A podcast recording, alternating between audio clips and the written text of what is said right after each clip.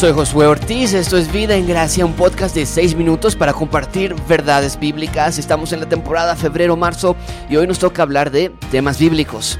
El tema de esta semana es 5 peligros de no leer tu Biblia. 5 peligros de no leer tu Biblia, así que comencemos.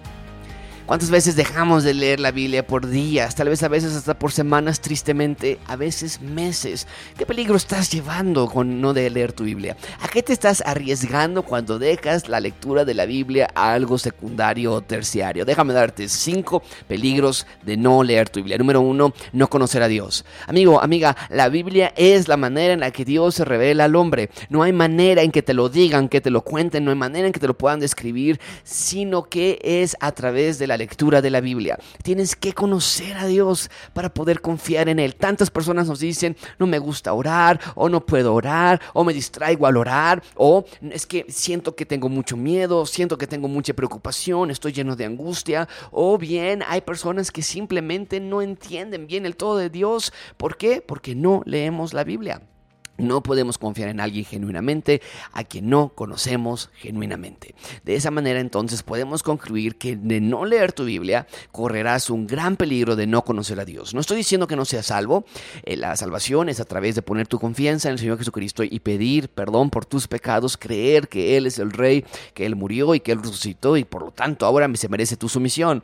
Pero estoy hablando del diario vivir. No vas a poder conocer quién es Dios, qué es lo que piensa, cómo tomar decisiones en tu vida va a ser imposible, va a ser muy difícil que tú puedas realmente llegar a conocer a Dios por medio de nada más escuchar de Él. Es mejor leer sus palabras. La Biblia es la revelación de quién es Dios. Número dos, no conocer su plan de rescate. Es un gran peligro que no conozcas el plan de rescate. Esto sí incluye personas que tal vez no son creyentes. Si no leen la Biblia, si no entiendes la historia general de la Biblia, no vas a poder conocer el plan de rescate que Dios ha instalado desde antes de la fundación del mundo. Es crucial que tú puedas entender cómo es que el reino de Dios se perdió, cómo es que Dios ha tratado a lo largo de la historia de la humanidad rescatar a seres humanos hacia su reino. la Biblia nos recuenta la historia de Dios, la historia del rey, la historia de Jesús, la historia de la humanidad. Es necesario que conozcas de qué te está rescatando Dios y cuál es ese método de rescate. Número 3, de no leer tu Biblia, no nada más no vas a conocer a Dios, no nada más no vas a conocer su plan de rescate, hey, no vas a saber cómo vivir, no vas a saber cómo tener una, una humanidad en Dios. Somos seres humanos, sí, y todo el mundo sabemos ser seres humanos, sí, pero sabemos ser seres humanos de la manera en que hemos nacido seres humanos. Somos seres humanos caídos, somos seres humanos pecadores, somos seres humanos que no sabemos cómo ser realmente seres humanos de la manera en que Dios lo diseñó. Y a menos que leas tu Biblia, nunca lo sabrás. Tenemos que entender que nuestro diseño ha sido realmente deformado por el pecado. Nuestra personalidad, nuestra naturaleza ha sido rota por la entrada del pecado a este planeta. Entonces, si queremos ser verdaderos seres humanos de la manera en que Dios lo diseñó. Seres humanos en, varias esferas, papás, esposos, hijos, estudiantes, universitarios, solteros, abuelos. ¿Qué es lo que Dios quiere que yo haga con mi vida? No vas a poder saber, no vas a, saberlo si no lees la Biblia. Número cuatro, tendrás una vida superficial. Tendrás una vida espiritualmente superficial. No tendrás profundidad en la clase de vida espiritual que tú llevas. Sabrás de Dios superficialmente.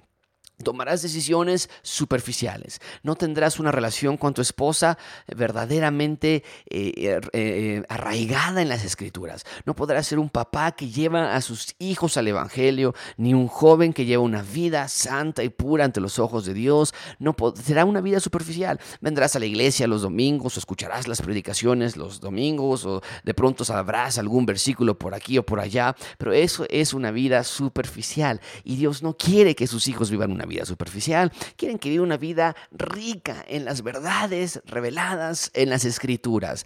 Así que si no quieres vivir una vida superficial, por favor, querido amigo o amiga, lee tu Biblia. Y número 5, un peligro del no leer la Biblia es una vida en constante error. Caerás en los mismos errores, dice Proverbios, como el perro vuelve a su vómito. Así estaremos nosotros porque estaremos cometiendo los mismos errores. No tenemos instrucción, no tenemos guía, no porque no esté disponible, pero porque la rechazamos, pensamos que es aburrida, no podemos leer la Biblia, no la entendemos, no sabemos dónde empezar y tomamos cada una de estas excusas para justificarnos que no leemos la Biblia. Amigo, amiga, tendrás una vida dolorosa, una vida con errores en tu matrimonio en tu vida personal, con tu familia, con tu pareja, con tu novio.